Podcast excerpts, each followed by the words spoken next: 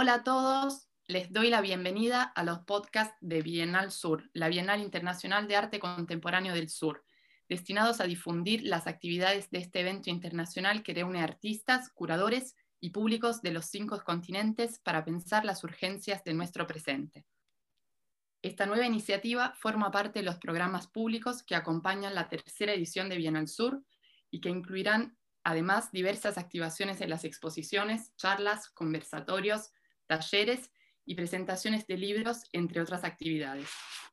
Estén atentos a nuestras publicaciones en, el sitio web y en redes sociales, donde podrán consultar el calendario de actividades. Mi nombre es Benedetta Cassini e integro el equipo curatorial de Bienal Sur. Hoy vamos a entrevistar al Laboratorio Anfibio del Plata, un colectivo artístico que trabaja sobre la crisis del espacio público y el agua en la ciudad autónoma de Buenos Aires. Conversaremos en torno al eje curatorial de modos de habitar, uno de los grandes temas que estructura esta edición de Bienal Sur, conectando muestras y acciones en diversas partes del mundo. En esta época contemporánea, donde los límites se desdibujan y reconfiguran lo privado y lo público, ¿cuáles son las maneras posibles de habitar el suelo? ¿Dónde queda la intimidad? cómo vivimos en una tierra que nos transforma y que nosotros transformamos. Em, voy ahora a presentar nuestros invitados. El AP es un colectivo de artistas y arquitectos que para esta tercera edición de Bienal Sur materializará un prototipo anfibio visibilizando las aguas ocultas de arroyos, ríos y cursos de agua de la ciudad de Buenos Aires. El colectivo está integrado por Constanza Chiosa, Martín Flugelman, Gabriel Fortunato Chalave, Luisa Lerman, Pedro Mañasco, Sofía Vinzón y Mateo Olavarrieta. El laboratorio es un primer ensayo de cómo será habitar la ciudad cuando el río inunde los bajos y la barranca vuelva a ser costa.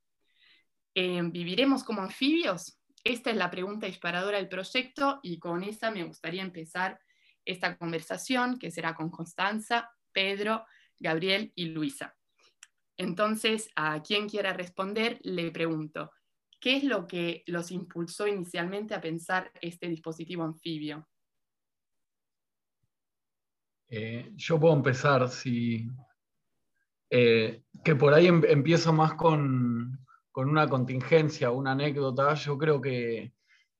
nos juntamos para, medio en la tradición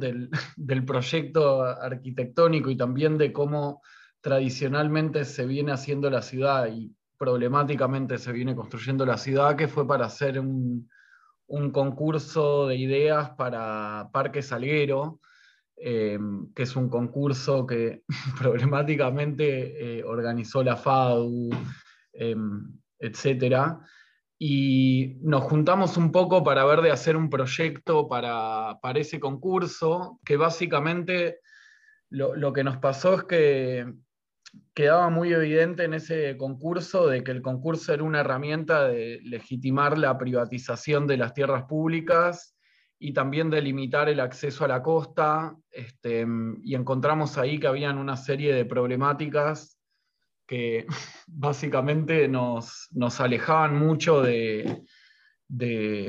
querer participar. Es más, como una, vez que el concurso eh, se falló uno de los eslogans que usa el gobierno de la ciudad es que se presentaron muchos proyectos. Entonces, claramente, si participábamos,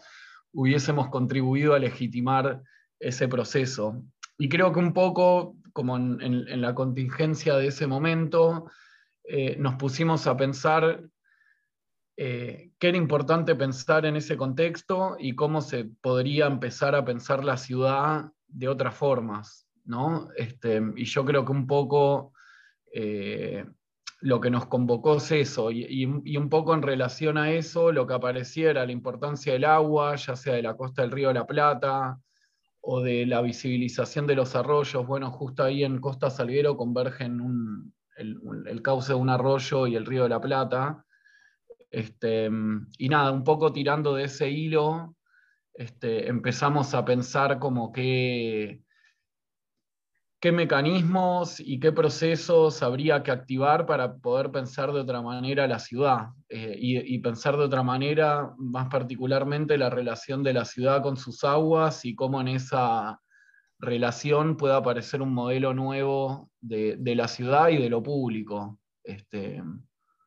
no, no sé. Pero sí, sí, eh, clarísimo, Pedro. No sabía este, este origen, digamos, que me parece muy interesante justamente porque, digamos, de una instancia muy formal o a la que querían participar, eh, nada, digamos, eso impulsó una actividad completamente opuesta, digamos, en sus características. Em, estaría bueno que nos cuenten un poco cómo se imaginan una ciudad eh, como Buenos Aires que, sepa o que pueda aceptar su vida costera, su relación con el, agua, ¿no? Sí, por ahí em, también para, para, sumar a lo que comentaba Pedro antes, eh, durante nosotros hicimos todo el proceso de primero de intentar aplicar, va, de intentar aplicar, no, de contemplar esta idea del concurso de, Costa Salguero y después eh, la oportunidad de presentarnos a, Bienal Sur. Eh, todo ese proceso lo transitamos durante la pandemia del 2020 y todo el proceso de cuarentena que, hubo en, el año pasado. Y también en ese proceso se evidenciaron eh, em, la falta de espacio público que hay en nuestra ciudad, como en muchas otras ciudades del mundo, pero bueno, por la contingencia de estar acá, nos centramos en ella. Y, un poco esa falta de, espacio público es eh, la manera, o sea, la manera de pensarlo como, de pensar a Buenos Aires como una ciudad anfibia que acepte eh, su relación con las aguas urbanas, que no es solo el río de la Plata, sino que son las 12 cuencas y todos los arroyos que se encuentran entubados en la ciudad, y mismo eh, la relación con el, con el riachuelo, con la cuenca Matanzas Riachuelo en realidad, que está contaminada desde hace siglos. Eh, todas esas potencialidades que tiene el agua como eh,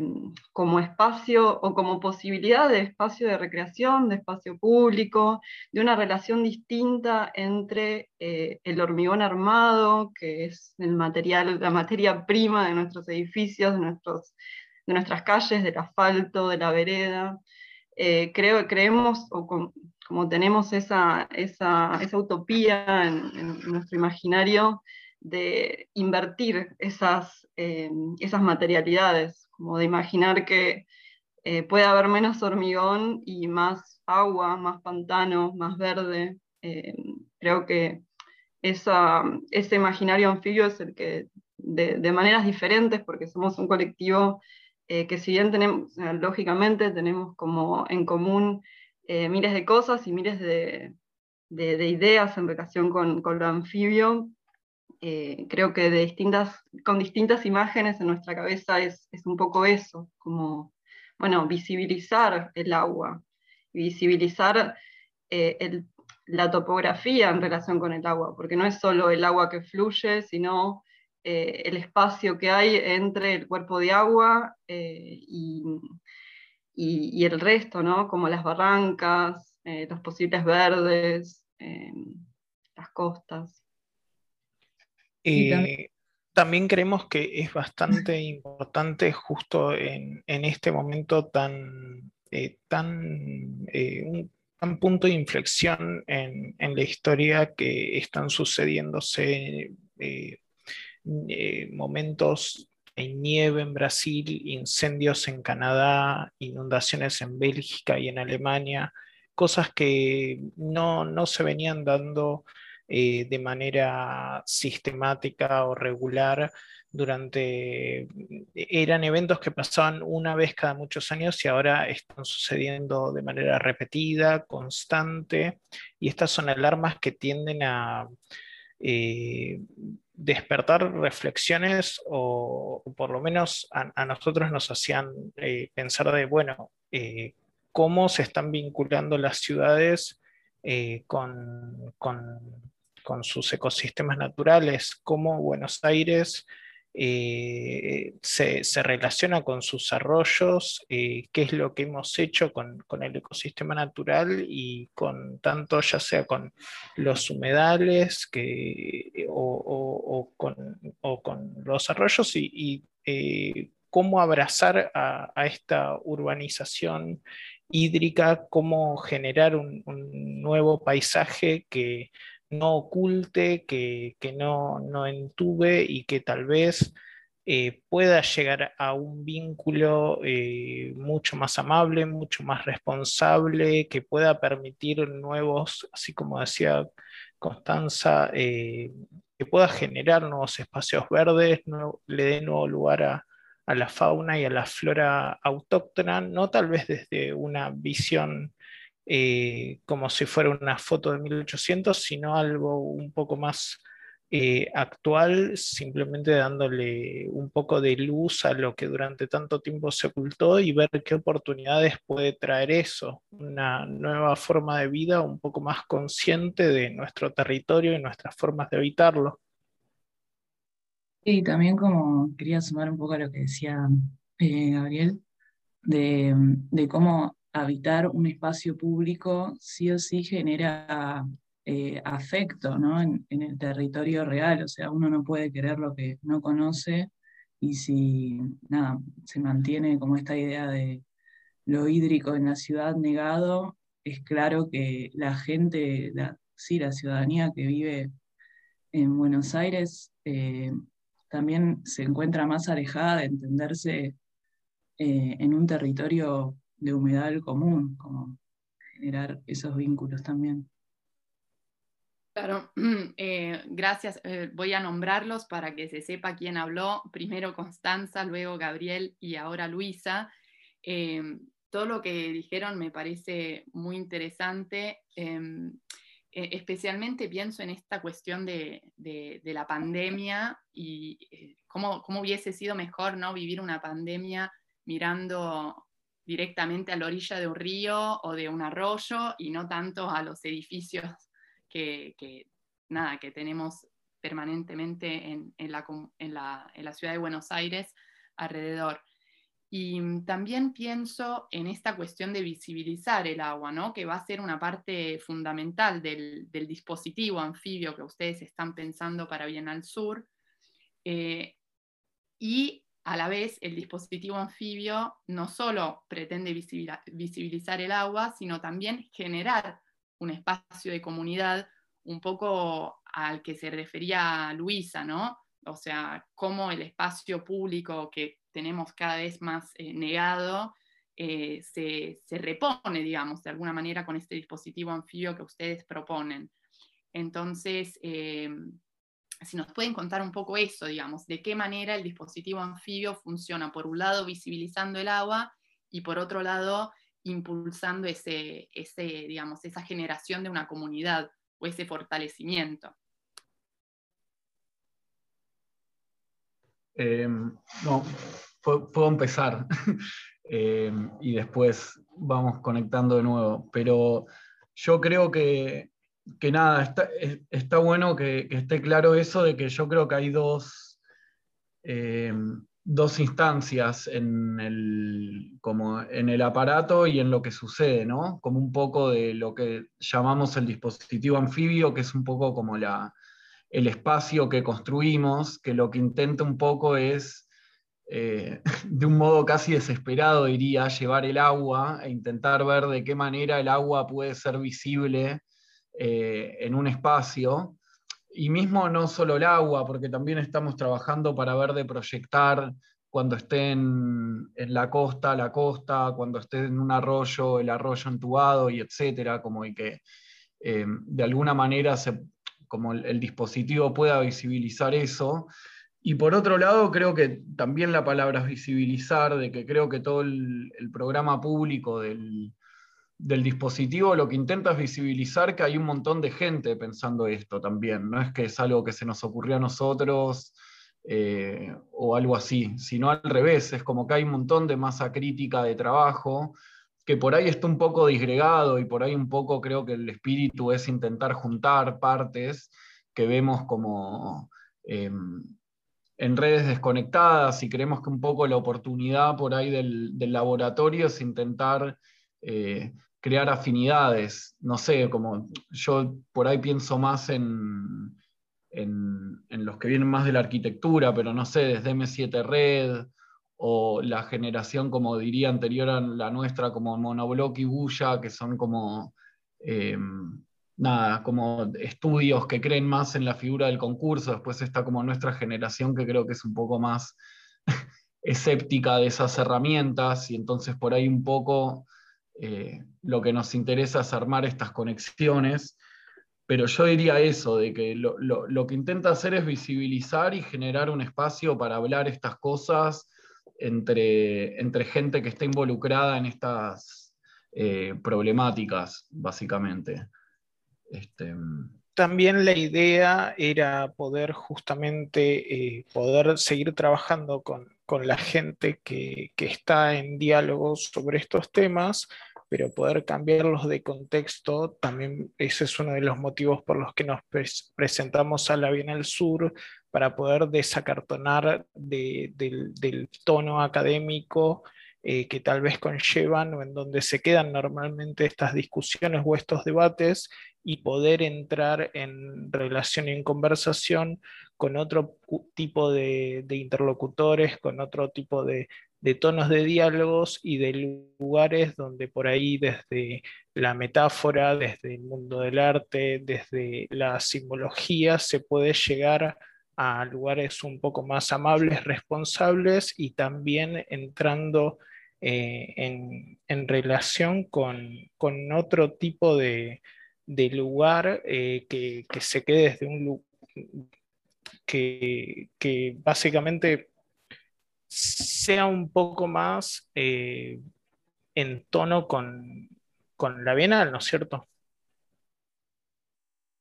Eh, sí, es, muy interesante como el proyecto que ustedes presentaron, bueno, primero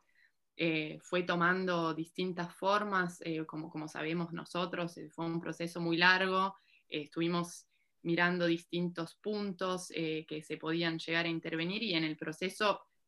ya, se dieron estas conversaciones ¿no? con distintos actores que de alguna, de alguna manera em, podían estar interesados o estaban investigando estas cuestiones por otros lados. Y nosotros desde Bien al Sur recibimos muchísimos proyectos que se vinculan temáticamente con ustedes y creo que em, seguramente el dispositivo anfibio, el laboratorio va a funcionar como un eh, centro de agregación, exactamente como ustedes lo dicen, de estos intereses, eh, tanto los que ustedes interceptaron y, con los que estuvieron en contacto, como los que desde bien al sur recibimos y vemos que pueden eh, llegar a, cruzarse y a conectarse con, con, sus intereses, y la verdad que son muchísimos. en relación a eso también me gustaría preguntarles eh, ¿Qué otros proyectos em, inspiraron el laboratorio anfibio? ¿Qué, eso, qué, ¿Cuáles son los, los, los, referentes un poco de, de su trabajo? Em, bueno, por un lado, em, yo creo que ahí hay como dos, dos vertientes. Eh, por ahí algunos proyectos que tienen más que ver con con investigaciones, con recopilación de material de archivo y visibilización de ese material, procesamiento de ese material, eh, como, no sé, arroyos libres, atlas archivos, etc. Y por ahí otros, otros proyectos más eh, comunitarios o relacionados con el territorio, eh, como, no sé, las caminatas del colectivo ribereño Puerto Piojo, gente de Casa Río de la Plata, un colectivo con el que estuvimos en contacto que, se llama Cosensores y que trabaja con mediciones de agua y, su trabajo en comunidades diversas. Eh, y después, por ahí materialmente, em, hay algunos, bueno, hay un, proyecto en particular que es eh, un pabellón que, hicimos con Pedro hace unos años, que se llama Galería Hídrica, em, del estudio que tenemos con Pedro en común, que es SPM, y después creo que cada, cada uno dentro del colectivo tiene distintas aproximaciones dentro de sus proyectos personales a eh, investigaciones y proyectos en torno con el agua y con el río, con desarrollos, no sé, pienso en vos, Luisa, y tus, tus pinturas y tu trabajo de recolección de, escombros, de materiales. Eh, eh, sí, o sea, es increíble cómo eh, hay un montón de gente interesada en visibilizar la costa y el vínculo de,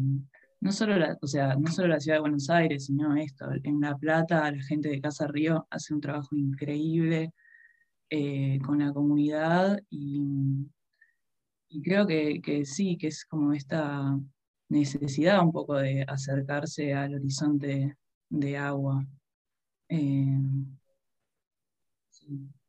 sí, con el territorio real que impulsa eso. No, yo, creo que también hay como algo más global que opera, no, no porque me interese particularmente, sino como una atención, pero no sé, por ejemplo, eh, Andrés Jaque eh, hizo un pabellón que Posmo se llama, creo, que también lo, hemos eh, mirado bastante. Toda la problemática del agua es como algo que, que también tiene cierta atracción global sin embargo, lo digo porque me parece que está buenísimo que tanto Constanza como Luisa hacen tanto foco en la localidad, porque yo creo que, que, eso es fundamental, como cómo está territorializado ese problema, cómo es específico y cómo eh, no se tiene que volver algo eh, genérico o tensado con la globalidad, que creo que también volviendo a lo que hablábamos antes, eh, qué es esto de qué hace el laboratorio. Yo creo que también lo que intenta hacer el laboratorio es pensar cómo se tendría que hacer la ciudad en algún punto. Como, y en ese sentido me parece que eh, atravesar tan todo por, por cuestiones más locales este, siempre vuelve más, eh, no sé, vuelve mejor a todos los proyectos, las ideas, los imaginarios,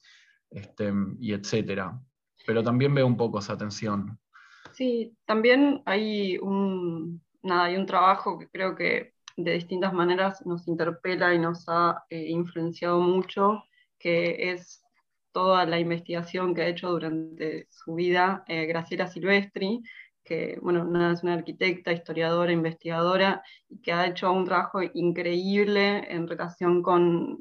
bueno, tiene un, el libro del color del río, que es sobre todo el paisaje cultural y toda la historia cultural del riachuelo, eh, y un montón de, trabajos suyos en relación con, la relación de la arquitectura con el agua y, cómo la construcción de, paisaje urbano cultural se desarrolla en relación con esas temáticas, eh, que creo que nos ha atravesado muchísimo a todos de distintas, distintas maneras y influencia un montón el trabajo del laboratorio anfibio y yo quería agregar algo de lo que estaba diciendo Pedro, de también esta cuestión de, focalizarse en el territorio que eso, por contingencia le toca a UNE. Eh, creo que es un síntoma también de la época, como decíamos eh, Gabriel, esto de, de ahí una crisis ecológica y social ocurriendo y creo que lo más pertinente o, hermoso también normal que que nos ocupemos cada uno del territorio en el que esté y eh, visibilizar un poco alguna de esas temáticas que, están ocurriendo, como un poco eso. Sí, es eh, un poco también la lógica de, de Bien al Sur, ¿no? Poder, em, digamos, profundizar problemáticas locales y a la vez enmarcarlas em, en el contexto global, pero sin perder la especificidad de lo local, que, como decía Pedro, es algo que hace mucho más potente y preciso cada proyecto, ¿no? Eh, de hecho, les iba a preguntar, eh, por otro lado, qué tipo, de, qué tipo de acciones muy puntuales relacionadas, por ejemplo, a esa cuestión de los ríos entubados en Buenos Aires, ustedes se estuvieron imaginando, digamos, no importa si después se realizarán o menos, pero digamos, como para tener una, idea de cómo, de cómo piensa el laboratorio anfibio, ¿no? Eh, bueno, hay una idea maravillosa que creo que no se va a poder concretar, pero quiero que quede acá en el podcast, que era eh, sacar agua del arroyo a partir de bicibombas. Eso hubiese estado buenísimo por una cuestión de que si cada uno podía llegar con su bicicleta, pedalear un poco y ver que, que de abajo de, la tierra sale agua de arroyo, eh, y no, eso hubiese sido genial. Pero como en ese sentido, si quieren, pueden seguir. Sí, como yo creo que hay una acción principal que es eh, la visibilización del agua que la hace el dispositivo en sí. O sea, por ahí, como para aclarar, el, artefacto es una estructura de andamios con un sistema hídrico de tanques, mangueras y bombas eh, que va a recircular agua extraída, en el caso de Montref, eh, por ejemplo, en la locación de Montref, del río de la Plata, de ahí de, la costa en el puerto, y eventualmente si se mueve, si se va a otros lugares, eh, sobre eh, ya sea arroyos entubados o, u otro cuerpo de agua. Eh, también la idea es que ese circuito hídrico visibilice esa agua que está oculta, que es inaccesible o que tiene algún tipo de, barrera entre, entre ella y la ciudadanía. Entonces, como acción principal es la visibilización del agua que está oculta, negada o invisibilizada eh, lo que contaba Luisa, sí, es una idea hermosa, eh, que probablemente no se concrete. Después también em, la idea eh, es filmar y registrar los cuerpos de agua invisibilizados y proyectarlos en el dispositivo. Em, después teníamos otra acción que es la inundación como, como evento de cierre, si se quiere, de, del artefacto, que es como, bueno, eh, hacer que esa agua vuelva al territorio y jugar un poco con, la inundación, que, bueno, tiene como toda una historia cultural y social también muy importante. Eh, y también algo que, tampoco va a suceder, pero que estuvo contemplado en su momento, fue la, opción de que el artefacto esté sobre el transbordador, el puente transbordador en la boca, y ahí habitar el riachuelo, que es un, es un río que hoy por hoy eh, físicamente es prácticamente imposible de habitar porque no se puede, eh, está prohibida su navegación, bueno, está súper hiper contaminado y, demás. no sé si me estoy olvidando de alguna, Gabriel y tal. no, está muy bien que nos cuenten todo esto porque, digamos, yo lo sé claramente, estuvimos trabajando, pero digamos que el público sepa que, que este va a ser un proyecto que va a seguir desarrollándose seguramente eh, esperemos que siga siendo, que sigamos siendo socios con, al Sur y podamos eh, en los años que, vienen seguir eh, imaginando actividades juntos.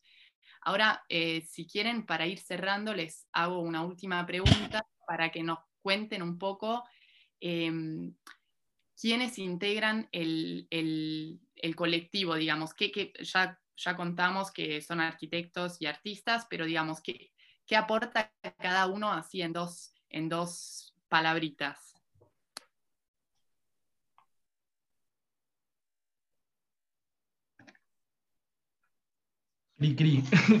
Eh, yo, puedo, ensayar una respuesta igual. Em,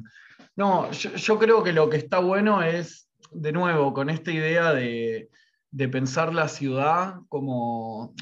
al menos, igual lo voy a decir muy desde el lado de que tuve una formación como arquitecto también, creo. Este, y creo que a los arquitectos nos falta mucho entender de que la ciudad no la hacen ni solo los arquitectos, ni solo los técnicos, ni solo los arquitectos y los políticos, sino que la ciudad se tendría que construir entre todos. Y yo creo que, que lo, un poco el ensayo de que hayan miradas tan diversas que mismo como arquitecto hasta por momentos me es problemático, pero porque creo que tengo un poco em, como formateada la cabeza para, tener como opiniones fuertes y que parecen muy consistentes, pero que por momentos eh, se cierran en sí mismas. Yo creo que el, gran valor de la diversidad o de trabajar como con, Luisa, con Gabriel, que creo que tienen una mirada mucho más heterogénea y abierta de muchas cosas que por ahí nosotros con Constanza, que somos más arquitectes, este, Como, yo creo que lo que trae es heterogeneidad como, y, como que le quita eh, cierta experticia a la cosa y vuelve como y, permite democratizar un poco más cómo pensar la ciudad. Como, este, no sé, Sí, así como decía Pedro, eh, creo que así como, como eh, la permeabilidad del suelo con el agua también surge en el encuentro de las personas con las ideas. uno se va contagiando también de, las ideas del otro, aprendiendo del otro, conociéndolo, y, en ese sentido, eh, de, las mejores cosas que, que nos puede dar también el colectivo es aprender a trabajar en comunidad con otras personas y entender también cómo, cómo vincularnos con, con, con los otros. Eh, y también por eso es que justamente eh, la infraestructura, la obra, la instalación, eh, la, la, primera instalación del app es justamente un conversatorio, porque queremos también abrir el mismo debate y diálogo que nosotros tenemos constantemente desde que surgió el app queremos abrirlo y poder convocar a personas también para escuchar, aprender y volvernos mucho más permeables a justamente las otras ideas, conocer y, nada, seguir avanzando por, la defensa de tanto de nuestro territorio, de una forma de habitar mucho más amable y responsable y bueno, eso básicamente. Bueno, muchas gracias. Fue una respuesta mucho más interesante de la que habría mi pregunta. Eh, les agradezco muchísimo, Constanza, Gabriel, Pedro y Luisa, y estamos a la espera de ver concretado el app eh, en esta edición de Bienal Sur. Muchas gracias. Muchas gracias. gracias a vos. Gracias.